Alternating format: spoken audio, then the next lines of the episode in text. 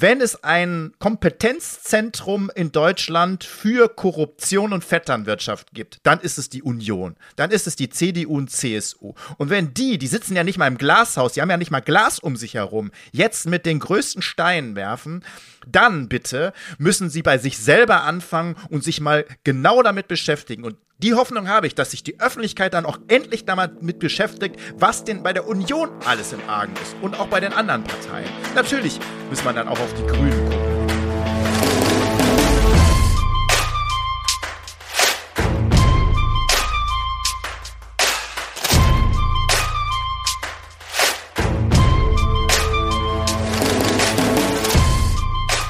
Hallo und herzlich willkommen zu einer neuen Folge von Lobbyland. Wir sind wieder da und ich freue mich, dich zu sehen, Marco. Hallo. Ja, hallo Sabrina. Schön, dass du diesmal wieder dabei bist. Ja. Wir sind ja insgesamt zurück. Mhm. Äh, letztes Mal so ein bisschen als Warm-up mit Kete, diesmal wieder mit dir. Ja, genau. Mal sehen, was wir im Angebot haben, oder? Ja, das ist auch nicht die einzige Neuerung äh, die wir haben, denn in Zukunft soll es so laufen, dass wir zwei Sendungen ähm, pro Monat herausgeben, von der die eine einen sehr aktuellen Bezug hat, in der anderen auch mal Dinge diskutiert werden, die in einem allgemeineren Sinne in Verbindung zum Thema Lobbyismus, äh, Transparenz und echte Demokratie stehen. In der heutigen Sendung ähm, ist das ja wieder viel passiert, wollen wir uns ein wenig auf die aktuellen Geschehnisse konzentrieren die Dürresituation ähm, in Frankreich, Spanien. Ähm, wir wollen noch mal auf die Greichengeschichte eingehen, aber auch etwas in eigener Sache vorweg sagen und damit fangen wir auch an.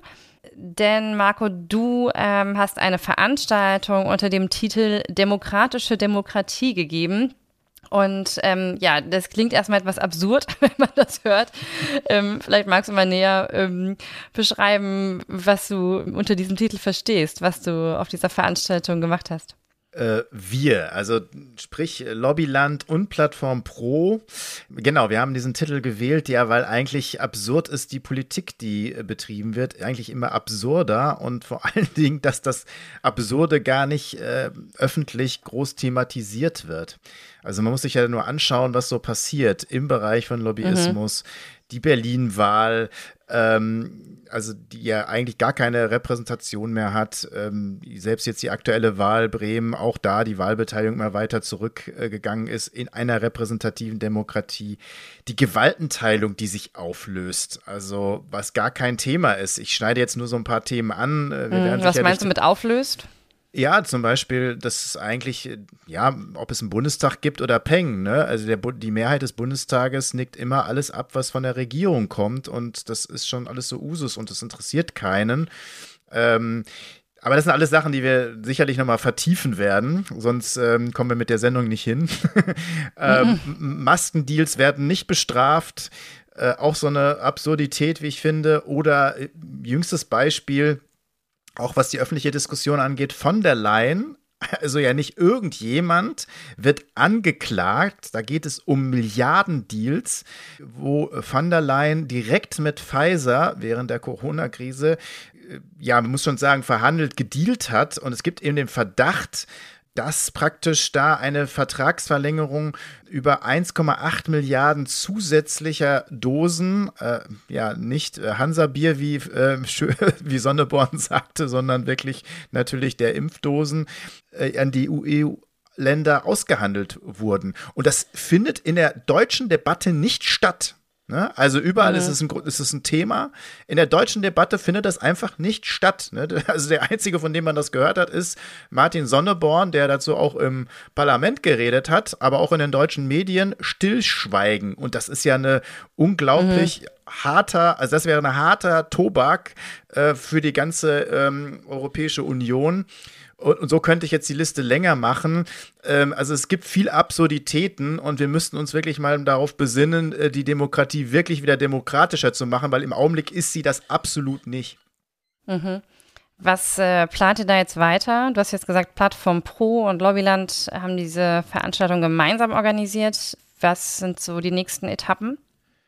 Genau, erstmal muss man sagen, ähm, Pla Plattform Pro ist ein gemeinnütziger Verein, ähm, der sich eben um Demokratie bemüht. Da wurde, da warst du ja dabei, zum Beispiel eben ein ähm, Politikkodex erstellt, der ähm, eben Politikern, also Profipolitikern und eben auch Parteien mal ein Rüstzeug an die Hand geben soll, was, welche mhm. Regeln es zu erfüllen hat. Und ja, dieser Verein ist jetzt wieder neu aufgestellt mit neuem Vorstand. Äh, da waren auch Wahlen und ähm, ist aber sozusagen auch eine Plattform für andere, für Initiativen, Vereine, Verbände, die sich genau in diesem Bereich Demokratie, äh, Belebung der Demokratie, echte Demokratie äh, tummeln und äh, mitmachen wollen. Und Lobbyland ist äh, ja die Initiative, die ich ins Leben gerufen habe, die auf sozusagen auf das Buch fußt und wo wir ja auch jetzt den Podcast machen. Mhm. Und äh, wir docken so ein bisschen an und wir haben eben diese Veranstaltung jetzt gemeinsam gemacht. Da ging es zum Beispiel um äh, das Wahlrecht. Ähm, über mhm. das wir auch dringend nochmal sprechen müssen und überhaupt über Wahlen, wo sich ja alles in unserer Demokratie darauf konzentriert, die aber immer inhaltsloser wird, werden und äh, von immer weniger Bürgerinnen und Bürgern ernst genommen werden. Mhm. Ja, das vielleicht ein bisschen zur Erklärung.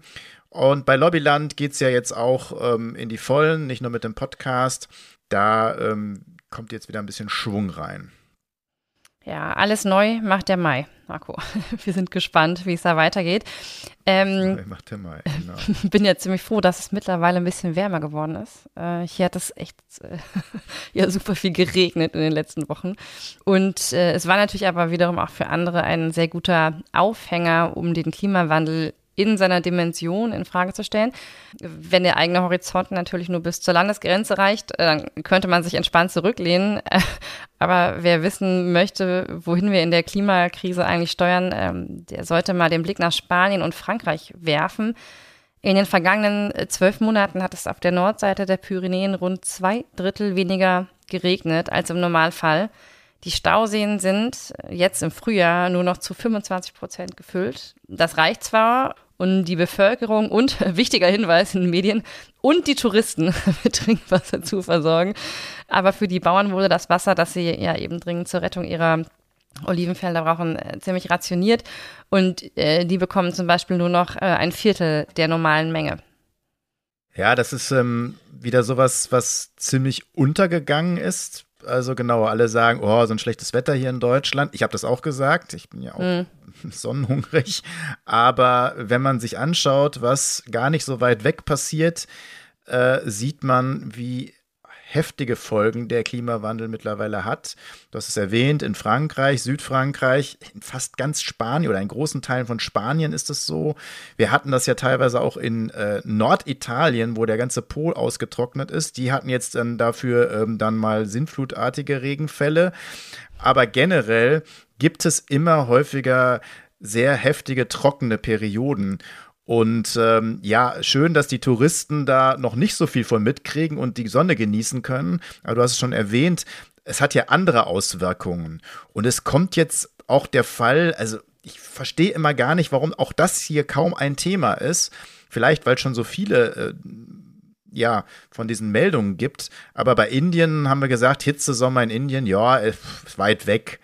Ähm, ich weiß nicht, warum man das auch meint, dass das mit Spanien und Frankreich noch weit weg ist. Das ist nämlich überhaupt nicht weit weg und das hat mhm. auch Auswirkungen auf uns. Also nicht nur, dass die Bauern da ähm, Wasser einsparen müssen, übrigens auch die, alle anderen. Da wird Wasser richtig schon rationalisiert in vielen Bereichen. Rationiert, ja. Aber das hat ja für uns auch viele Auswirkungen. Also zum Beispiel die Lebensmittelpreise ganz viel Lebensmittel mhm. kommen aus Spanien und Frankreich. Ne? Also in Spanien haben wir ja diese, diese große Plastic City, ne? das kann man ja sogar aus dem All sehen, wo es mhm. riesige Bereiche gibt, wo künstlich bewässerte Bereiche sind. Aber auch die müssen das Wasser irgendwo herholen und haben es nicht mehr. Ne? Da werden mhm. Tomaten hochgezogen, alles Mögliche und die Lebensmittelpreise steigen. Der Garten Europas, ne? Kann man so ein bisschen mhm. sagen, ja, genau. Und die, steigen. Aber auch noch andere Dinge, ne? Also in Frankreich zum Beispiel hat es Auswirkungen auf die Atomreaktoren, also auch auf die Energie- und Strompreise, was wiederum auch uns wieder belastet, weil wenn viele Atomreaktoren stehen an Flüssen und müssen gekühlt werden. Wenn sie nicht mehr gekühlt werden können, müssen sie vom Netz, das haben wir in Frankreich schon häufig erlebt, heißt weniger Strom im Netz heißt wieder Strompreise steigen auch in Europa, weil äh, in Deutschland, weil wir natürlich dann wieder Energie äh, exportieren müssen nach Frankreich. Ähm, Waldbrandgefahr steigt. Artensterben erhöht sich, weil natürlich müssen auch die trinken und können mit äh, bestimmte Tiere können einfach mit Dürre und Trockenheit nicht umgehen. Die Liste ist sehr lang, teilweise echt dramatisch und dann machen wir uns irgendwie meistens hier keinen Kopf drum. Will vielleicht nochmal diese Lebensmittel nennen, damit man das vielleicht nochmal noch mal klarer sieht. Die Lebensmittelpreise sind vom März 22 bis zum März 23 in Deutschland bereits um 22,3 Prozent gestiegen. Das ist, finde ich, ein Wahnsinnswert. Wir reden immer über Energiepreise und Strompreise. Lebensmittelpreise toppen alles. Bei Energiepreisen ist die Inflation ja oder insgesamt ähm, die, die Kostensteigerung wieder zurückgegangen. Kommen wir vielleicht auch gleich nochmal drauf. Aber bei den Lebensmittelpreisen geht es steil weiter nach äh, bergauf. Und das ist ja das, was mhm. alle kaufen müssen. Da haben wir ja gar keine Chance. Aber das ist auch kein Thema so wirklich. In Frankreich, in Spanien ist mhm. es ein. Riesenthema. In Deutschland müsste es eigentlich auch eins sein, weil wir auch davon betroffen sein werden. Und kommen wir nochmal zu dem, weil ich ja gerade schon zu Atom was gesagt habe. Also da sieht man, wie vieles zusammenhängt. Zu den Strompreisen. Das vielleicht auch nochmal ganz äh, nett als Randbemerkung. Es, wir haben ja jetzt einen Monat keine Atomreaktoren. Und alle haben ja gesagt, oh, die, die, oder viele haben ja gesagt, vor allem Söder und Co., die Preise werden steigen, sie werden explodieren in Deutschland, wenn wir keine Atomreaktoren mehr haben. Mhm. Nach einem Monat muss man sagen, stimmt alles nicht. Die Preise sind sogar nach unten gegangen. Wir haben mehr erneuerbare Energien im Netz, äh, die sonst teilweise abgeschaltet worden wären. Und wir haben auch äh, eine gute Netzsicherheit. Also alles ähm, im Augenblick in Ordnung. Wenn ich jetzt Söder wäre, würde ich sagen, das ist ein Lügner und das Gegenteil ist der Fall, was er gesagt hat. Aber auch da muss man natürlich die Kirche im Dorf lassen. Man muss nach einem Jahr abrechnen. Aber der April war jetzt äh, für den deutschen Strommarkt mhm. eigentlich ein guter Monat, obwohl wir eben die drei Atomkraftwerke vom Netz haben.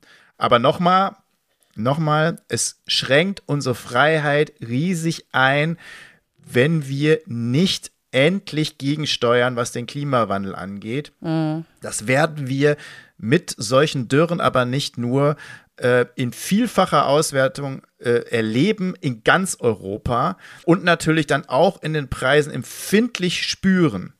Aber Lebensmittel scheinen ja vielen egal zu sein, weil die Reichen werden sich das auch leisten können, wenn die, wenn die Preise sich verdoppeln aber viele Menschen eben nicht.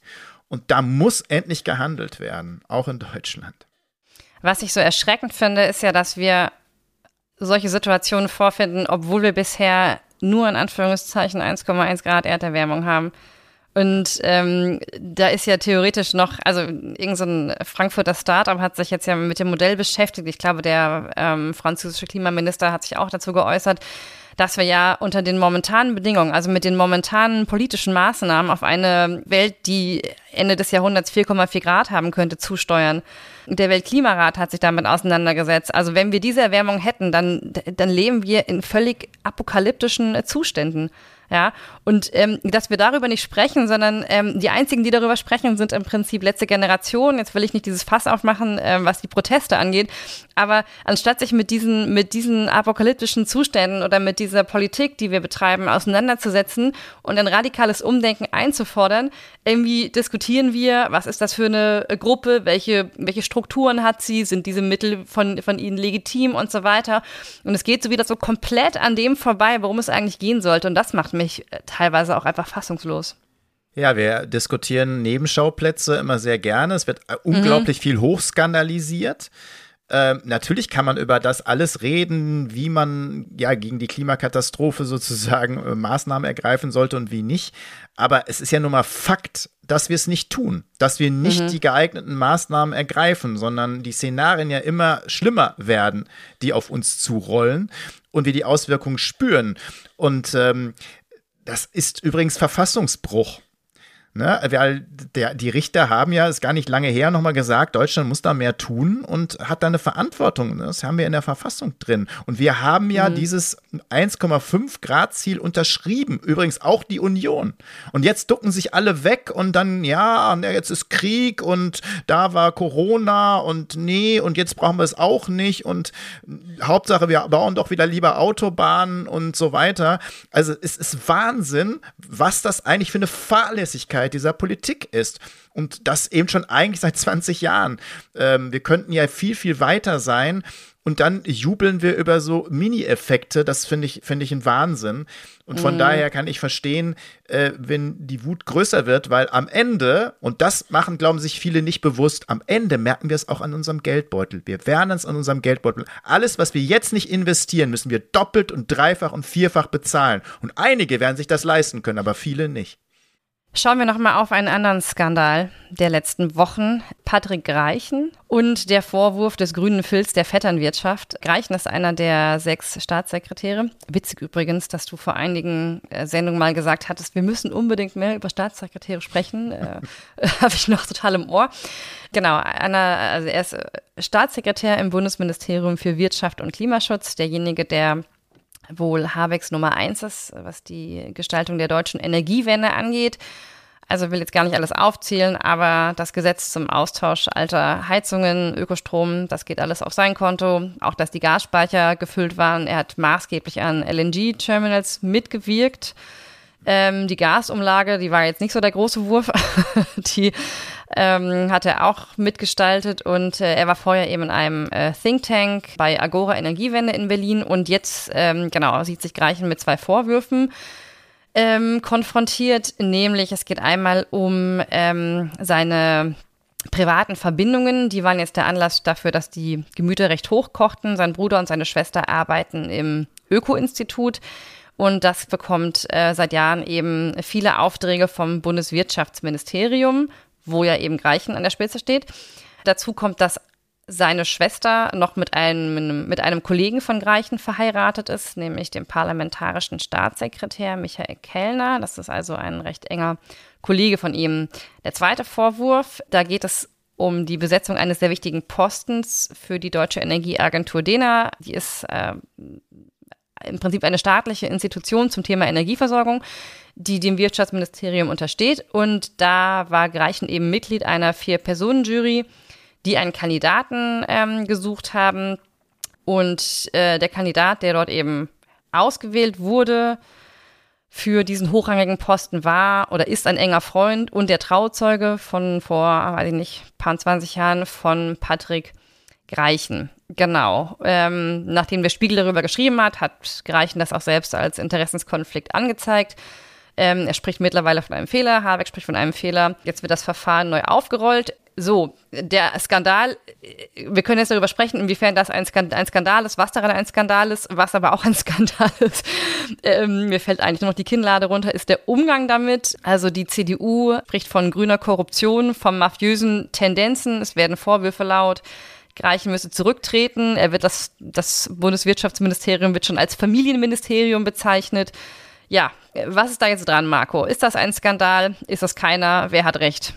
Also Familienministerium finde ich ja jetzt noch lustig, aber du hast recht, also was, was, gar nicht lustig ist und damit fange ich mal an, also auf das andere gehe ich natürlich gleich nochmal ein, aber also was gar nicht geht, ist die Wortwahl und die Aggressivität und auch der Umgang. Also die Union hat ja gar kein anderes Thema mehr. Die hat ja sowieso nur noch Thema, wo es skandalisiert ohne Ende wird. Aber ausgerechnet die Union, die spricht dann sogar äh, von der Pate.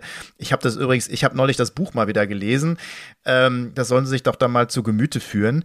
Nee, also wenn wenn es ein Kompetenzzentrum in Deutschland für Korruption und Vetternwirtschaft gibt, dann ist es die Union. Dann ist es die CDU und CSU. Und wenn die, die sitzen ja nicht mal im Glashaus, die haben ja nicht mal Glas um sich herum, jetzt mit den größten Steinen werfen, dann bitte müssen sie bei sich selber anfangen und sich mal genau damit beschäftigen. Und die Hoffnung habe ich, dass sich die Öffentlichkeit dann auch endlich damit beschäftigt, was denn bei der Union alles im Argen ist und auch bei den anderen Parteien. Natürlich muss man dann auch auf die Grünen gucken, aber gerade die Union, auch bei Vetternwirtschaft. Nehmen wir mal dieses Beispiel des des Landtages in Bayern 56, 56, das muss man sich mal vorstellen, Landtagsabgeordnete haben in Bayern, bevor es dann verboten worden ist, ne, ihre Ehefrau, ihren Ehemann oder wirklich nahe Verwandte bei sich eingestellt. Mhm. So, und ich glaube, die meisten davon waren nicht fähig, das auszufüllen und haben wahrscheinlich keine wirkliche Arbeit geleistet, sondern sie wurden einfach dann doppelt bezahlt.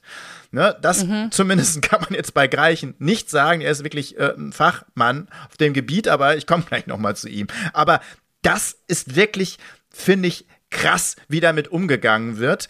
Ja, auch da wiederum, die meisten Medien spielen das so mit und dann bringen sie jetzt alles, was sozusagen da gebracht werden kann, auch teilweise wirklich an den Haaren herbeigezogen ist. Also die dickste Spinne im Lobbynetz, wie ich das schon mal bezeichnet hat, sollte wirklich die Klappe halten. Ne? Schwarze Koffer, mhm. Spenden, neulich wieder einen Spendenkoffer einfach mal so übergeben an März.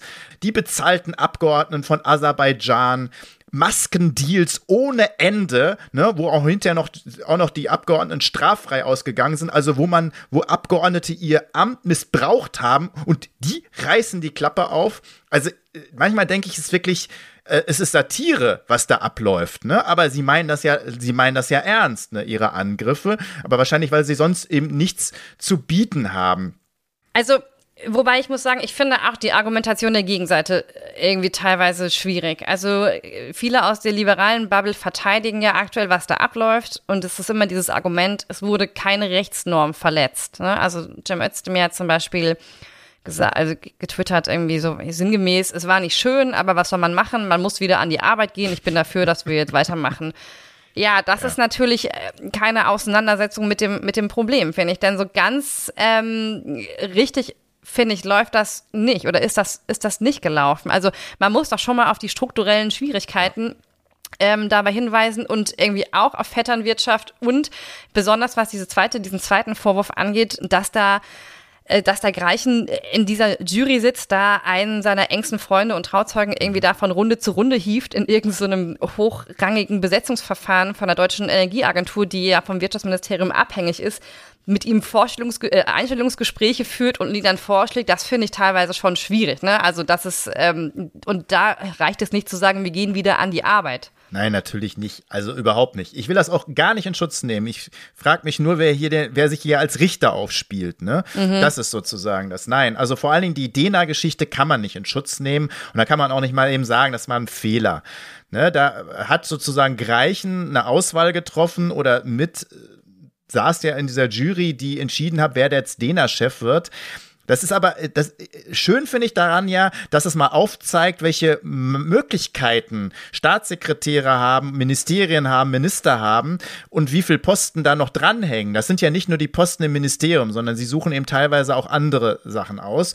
Bei der DENA war das übrigens immer ein Spiel. Wer DENA-Chef würde, das war immer ein politisches Klientelgeschäft. Ne? Und in dem Fall dann auch noch ein familiäres Geschäft. Das geht gar nicht und da finde ich, muss Greichen die Konsequenzen ziehen. Ich halte ihn für einen Fachmann. Ich finde nicht alles richtig, was er macht. Ich halte ihn für einen Fachmann. Ich kenne fast alle, um die es da geht. Ich komme ja aus diesem Energie- und Klimabereich.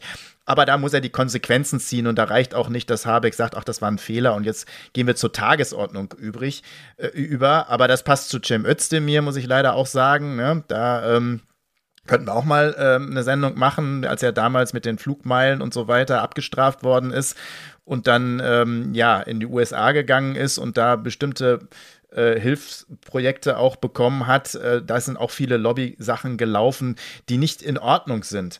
Aber jetzt nochmal zu dem Grünen. Also man, man muss trotzdem differenzieren. Ne? Also Greichen, gar keine Frage und vor allen Dingen das, was mit der Däne abgelaufen ist. Dass es aber natürlich Aufträge gibt, zum Beispiel an das Öko-Institut vom Wirtschaftsministerium. Und dass in dem Öko-Institut auch wiederum Leute arbeiten, übrigens schon sehr, sehr lange, die haben schon zig Minister erlebt, die äh, vom Fach sind, aber dann vielleicht sogar auch irgendeine Beziehung haben zu dem Minister oder zu dem Staatssekretär, das passiert immer und ist an jeder Stelle so. Und ich finde, da hört es dann auf oder da ist es dann äh, problematisch, das wiederum als Skandal zu nennen, weil zum Beispiel so ein Mattes vom Öko-Institut, der hat schon ähm, viele Aufträge erledigt für alle möglichen Farben in der Regierung und dafür ist das Öko-Institut auch da. Und ich finde auch Gott sei Dank da. Ne? Also da finde ich, muss man jetzt auch aufpassen, äh, wo, man, wo man hinlangt. Bei der Greichen und der Dena-Geschichte gar keine Frage. Aber ich finde, es ist interessant, warum das jetzt so in der Öffentlichkeit ist. Natürlich, weil sich die Union vor allen Dingen darauf konzentriert, aber natürlich auch einschlägige Medien wie die Bild-Zeitung und so weiter. Und andere Dinge, die die Grünen machen, die man mindestens genauso kritisch äh, sehen sollte, die sind gar nicht so in der Öffentlichkeit. Die würde ich viel lieber thematisieren, weil ich will sie gar nicht in Schutz nehmen. Ich finde schon, dass die, dass die Grünen jetzt schon seit einer ganzen Zeit versuchen, eher auf, in die Fußstapfen der Union zu treten und dass man das auch moralisch bewerten muss, weil sie ja aus einer moralischen Ecke häufig kommen, die Grünen, und äh, selber einfach auch nicht mehr so integer sind. Und ähm, was das Ganze, ich nenne mal gleich ein, Be Beispiel, was, was man vielleicht mal thematisieren soll, aber was das Ganze natürlich problematisch macht für eine Öffentlichkeit, weil die Leute, die jetzt so gar nicht betroffen sind oder vielleicht nicht so den Einblick haben, am, die denken doch am Ende, das ist eine Schlammschlacht, aber eigentlich bereichern sich doch alle. Ne? Die sind doch mhm. alle gleich die Unterschiede, die es dann noch gibt, ne, zwischen den Parteien und zwischen einzelnen Leuten in den Parteien, die nimmt doch keiner mehr wahr. Weil am Ende mhm. bleibt nur, die sind doch alle so, ne, da, die schieben sich die Posten zu, ähm, die ähm, ziehen sich das Geld rein zusätzlich und so weiter und so fort. Und das ist genau das, was die Demokratie am Ende so schädigt. Und deswegen müssten die Grünen reinen Tisch machen und wirklich besser auch sein als die Union. Ja, also das ist auch der Punkt, der mich, glaube ich, am meisten umtreibt. Also man kann das meinetwegen noch irgendwie verargumentieren, dass es in diesem Falle anders ist, wenn man das unbedingt will. Aber dass man nicht einfach grundsätzlich mich mal irgendwie, guck mal, Marco, jeder Verwaltungsbeamte im öffentlichen Dienst mhm. bekommt zehnmal eingetrichtert, sich zu überlegen, ob er sich jetzt, ob er diesen Schokoriegel annehmen darf oder nicht. Und dann geht es die ganze Zeit nur darum, das war ja nur eine Normverletzung und keine Rechtsverletzung. Und das ist irgendwie so das, was diese Debatte so schreck macht. Denn mit der Argumentation kann man auch Maskendeals rechtfertigen, weil die waren ja letztlich ja. legal. Ja, ne? genau, aber das und, ist das Problem. Ja, das ist das Problem, weil das was, das, was, das, was legal ist, gilt als legitim. Und deshalb ist es okay. Und ich habe das Gefühl, dass man in so einer Bubble ist, dass man das gar nicht mehr blickt. Aber das wirkt natürlich, das hat natürlich, wie du schon sagst, eine enorme Wirkung auf die Öffentlichkeit, irgendwie auf äh, ja, Menschen, die vielleicht nicht so tief äh, sich mit Politik beschäftigen wie du jetzt. Und es schürt auch, finde ich, Politikverdrossenheit. Ja, natürlich. Und das ist ja das, was ich die ganze Zeit sage, dass wir keine Regeln haben. Ne? Also in der Politik ist ja fast alles erlaubt. Ne? Es gibt so bestimmte Grenzen, aber im Endeffekt ist ganz viel erlaubt. Ne? Also diese Massendeals waren am Ende, konnte die Gerichte die haben zwar gesagt, das ist eigentlich nicht okay, aber ähm, wir können die Leute nicht bestrafen, weil der Bundestag jetzt keine Regeln dazu gemacht hat. So, und äh, mhm. das ist genau das Ding. Und so gibt es ganz viel so halbseidene Regeln oder gar keine, die natürlich genutzt werden können in der Politik. Und solange es die gibt, werden sie auch genutzt ne, wird das natürlich gemacht. Und da müsste man klar sagen, auch die Grünen müssten dann klar sagen, hey, das sind jetzt unsere Regeln, das ist unser Kodex und das ist verboten. Genau. Und wer dagegen verstößt, der fliegt. Der fliegt einfach. Ne? Das ist so, aber da muss man richtig aufräumen und das will natürlich keiner und das will am wenigsten die Union, äh, weil natürlich dann auch ganz viel auffliegen würde, was bei ihnen so läuft. Na klar. Ne?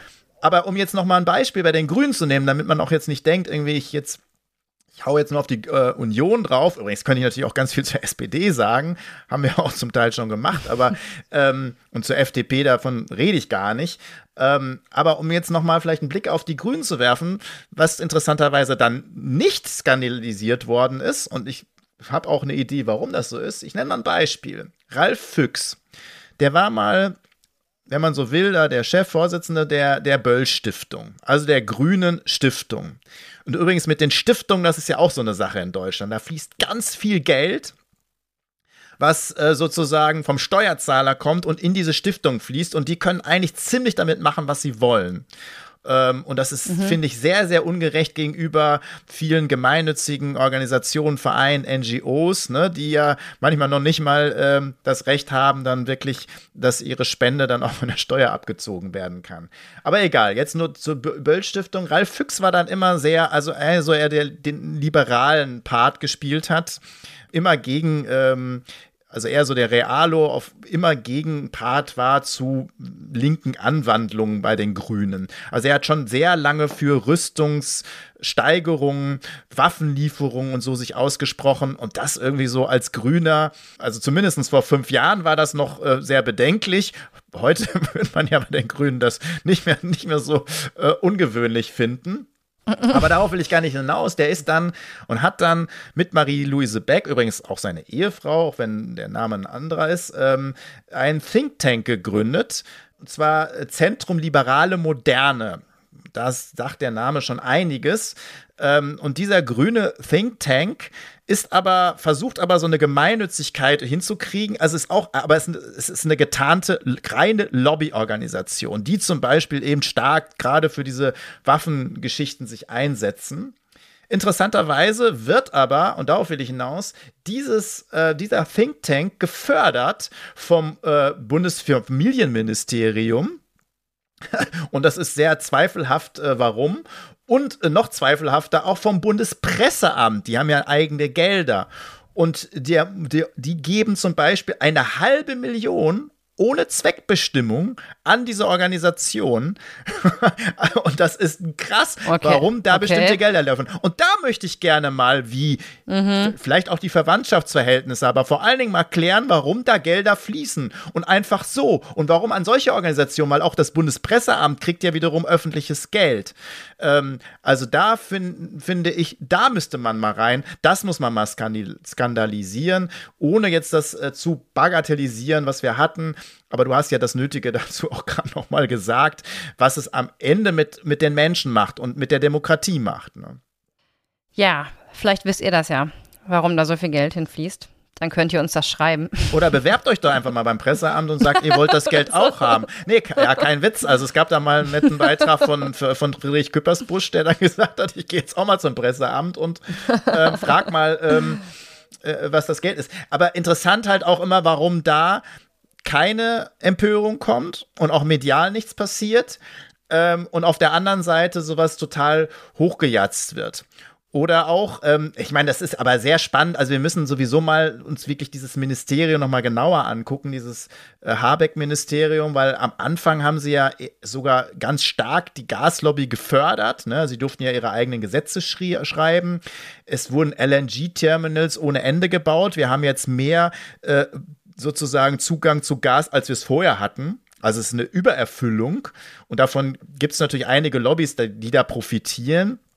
Jetzt versucht man sozusagen mal auch ähm, die Erneuerbaren und andere vom profitieren zu lassen. Und schon ist natürlich die alte Lobby stark da, die vorher noch profitiert hat, auch von diesem Habeck-Ministerium und äh, ist total kontra. Also auch das ist eine schöne Lobbygeschichte. Ich weiß immer nicht, ob ähm, man als Minister oder auch als Staatssekretär denkt, wenn man mal einer Lobby, mal eine Hobbylobby mal äh, hofiert hat, dass dann, wenn man eine andere hofiert, dann ähm, alles gut ist. Ähm, ich habe äh, die fossile äh, Lobby in Deutschland immer sehr stark erlebt, dass sie Kontra geben, egal ob man ihnen zwischendurch auch mal einen Gefallen tut oder nicht. Ähm, mhm. Also das ist aber eine sehr spannende Lobbygeschichte insgesamt, gerade dieses ganze äh, Habeck-Ministerium und Ministerien grundsätzlich, wo man ja auch immer sagen müssen, da arbeiten ja ganz viele, die schon immer da gearbeitet haben, aber schon lange da gearbeitet haben. Und äh, Minister kommen und gehen und auch Staatssekretäre ähm, aber viele andere bleiben. Und auch da gibt es sicherlich einiges aufzuarbeiten. Okay, das schauen wir uns vielleicht mal in einer der nächsten Sendungen an. Also vielleicht, was, was bleibt und was man sagen muss, es muss klare Regeln geben. Sowas wie den Kodex, den wir am Anfang schon mal hier erwähnt haben, den die Plattform da nochmal formuliert hat. Wir brauchen einen Kodex für alle Abgeordneten, aber natürlich auch die in den Ministerien sind. So, ne? Und eigentlich mhm. was, was wirklich ähm, nicht nur jeder für sich macht, sondern was wirklich beschlossene Sache ist und für alle gilt und auch überwacht und kontrolliert wird. Ne? Und da geht es nicht darum, dass alle Politiker korrupt sind, sondern es geht darum, dass sie es natürlich sind und die Regeln nutzen, die sie nutzen können, erst recht, wenn sie dafür nicht bestraft werden. So, und da geht es nochmal um Gelder, der Bevölkerung und die müssen ja noch mal viel mehr überwacht werden. Also da müssen wir klare Regeln schaffen. Ja, im Prinzip bräuchte man so eine eigene Compliance-Abteilung dafür, ne? die Ja, sich nur natürlich. damit beschäftigt. Ja. Ne? Sowohl für äh, die Regierung als auch, ähm, auch für den Bundestag. Ne? Also es gibt Beauftragte für jeden Mist. Im, Im Bundestag, aber es gibt keinen Beauftragten für Transparenz, Compliance und Lobbyismus zum Beispiel. Ne? Eine Forderung, die ich schon seit 15 Jahren aufstelle. Ne? Also das, da muss, das muss es geben. Das kann nicht nur sein, dass das irgendwie so der Bundestag als Ganzes für sich irgendwie so äh, abhakt. Ja, Marco, in diesem Sinne, du hast gesagt, Ja, ich soll auf die. Zeit achten. Ja. Das tue ich. Ja, wir wollen ein bisschen kompakter In dieser werden. Sendung. Genau, Mhm. und deswegen ist das ja auch gut. Ja, aber war schön und man sieht, äh, wie viel es für uns zu tun gibt, ne? Das ist wohl wahr. Gut, dann bis zum nächsten Mal und äh, ja, schön, dass ihr zugehört habt, dass ihr dabei wart. Äh, wenn ihr Feedback habt, Fragen, schreibt uns an wir at plattformpro, wollte ich schon sagen, äh, team at lobbyland.de. Wir at plattformpro könnt ihr euch natürlich auch melden, wenn ihr zum Beispiel bei der Plattform mitmachen wollt. Genau. Da freuen sich, da freut sich der neue Vorstand über viel Unterstützung. Und ähm, ja, in diesem Sinne, bis dahin. Tschüss. Tschüss.